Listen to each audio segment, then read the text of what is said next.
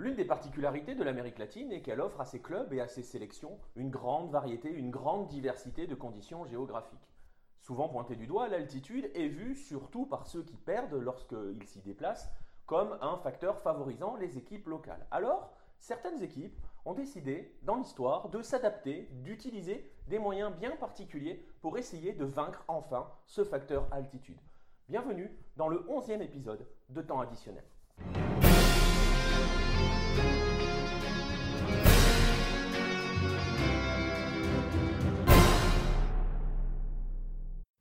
Notre histoire débute au lendemain des éliminatoires de la Coupe du Monde 1970 à laquelle l'Argentine n'a pas participé.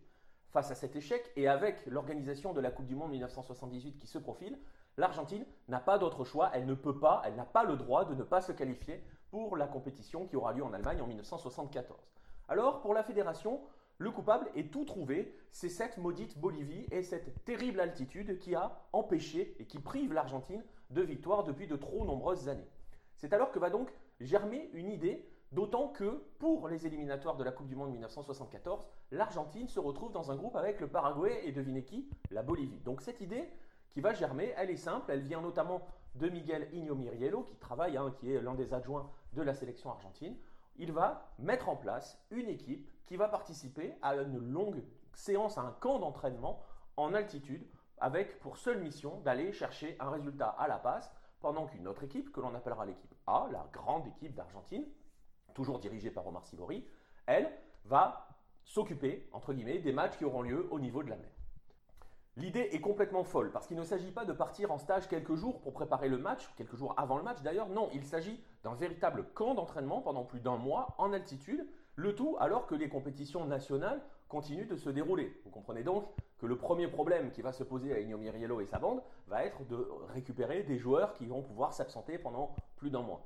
Conséquence, on va avoir une sélection formée essentiellement de jeunes joueurs ou de joueurs qui n'ont aucune expérience internationale. Attention tout de même parce que l'on va retrouver dans cette équipe des joueurs qui deviendront célèbres. Hein. Je veux, par exemple, on peut citer Ubaldo Fiol, on peut citer euh, Mario Kempes, El Matador Kempes, Ricardo Boccini, ou encore Aldro Pedro Poi, que l'on connaît en Argentine et qui est rentré dans la légende pour sa palomita, mais ça, je vous en reparlerai un autre jour. Et donc, on va trouver ces joueurs-là qui sont encore jeunes à ce moment-là, et à côté des joueurs un peu plus expérimentés qu'on ne reverra d'ailleurs jamais, euh, pour certains, jamais plus en sélection. Bref, notre histoire débute donc en août 1973, et toute cette petite bande se déplace vers le nord, vers la province des Jujuy, et plus précisément vers Tilcara, à 2500 mètres d'altitude. Pourquoi Tilcara? Parce que à la base, ce n'était pas l'idée originale. Hein. la sélection devait se déplacer vers une autre ville qui s'appelait La Quiaca, qui est en altitude, dans une altitude similaire à La Paz, mais le seul hôtel du Bled, parce que vous imaginez qu'on ne va pas dans des grandes métropoles, le seul hôtel du coin n'était pas disponible. Bref, tout le monde se déplace vers Tilcara. Le stage peut alors commencer. Pendant ce temps, l'équipe A, celle d'Omar Sivori, dirigée par Omar Sivori, elle s'envole tranquillement en Espagne avec, avec toute la, la nuée de journalistes qui va avec. Elle va participer à son stage de préparation, va jouer des matchs amicaux contre l'Atlético de Madrid ou encore Malaga. Notre sélection, elle, notre bande qui part à Tilcara, elle part toute seule. Tout le monde l'oublie, personne ne la suit. Et pour dire à quel point tout le monde l'oublie, même la Fédé va l'oublier. Très vite, l'histoire commence à sentir un petit peu mauvais, puisque tellement oublié par la Fédé, les joueurs, eux, ne peuvent même pas appeler leur famille, il n'y a pas de téléphone dans le coin.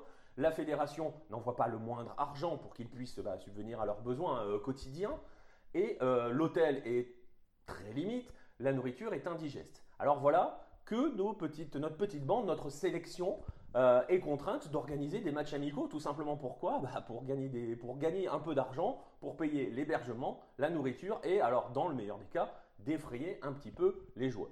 Le camp d'entraînement va donc se transformer aussi et surtout en trip en haute altitude, puisque l'on va voir notre petite bande qui va voyager euh, dans des trains de fortune ou en bus, euh, sur les hauteurs des Andes. On va les trouver du côté euh, de Cusco, les, trouver du côté de Potosi, les trouver un petit peu partout entre donc le nord de l'Argentine, le Pérou et la Bolivie, à jouer des matchs amicaux dès qu'ils le peuvent.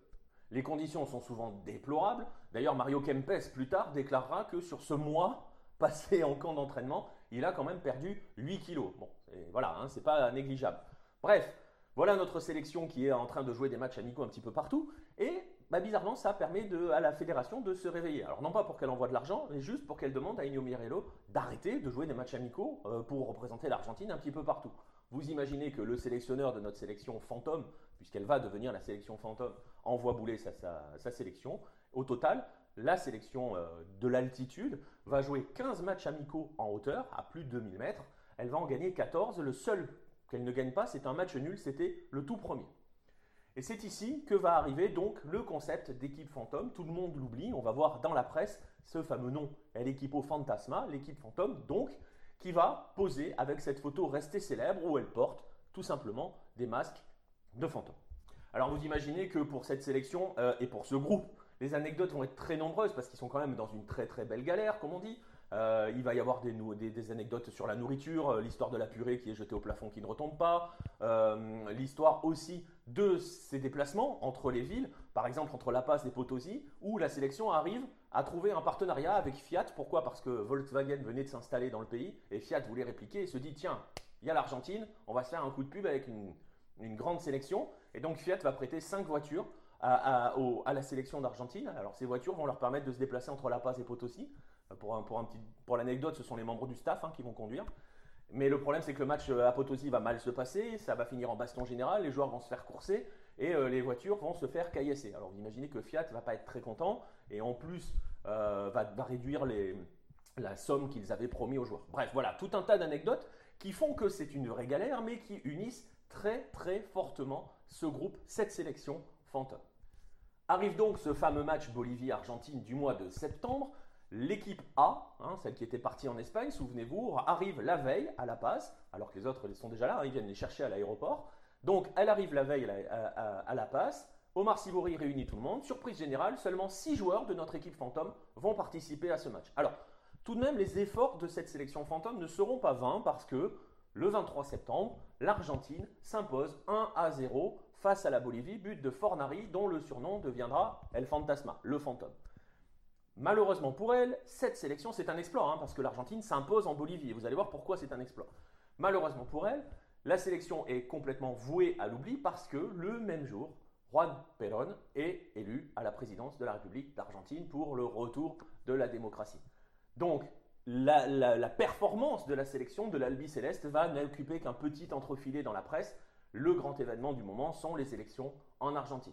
Il ne faut tout de même pas négliger l'héritage de cette sélection fantôme qui est partie pendant près de 45 jours dans un road trip complètement fou sur les sommets des Andes pour une victoire à La Paz. Certains de membres de cette sélection seront champions du monde en 1978 ou en 1986. L'Argentine Quant à elle, attendra près de trois décennies pour venir de nouveau s'imposer à la Paz.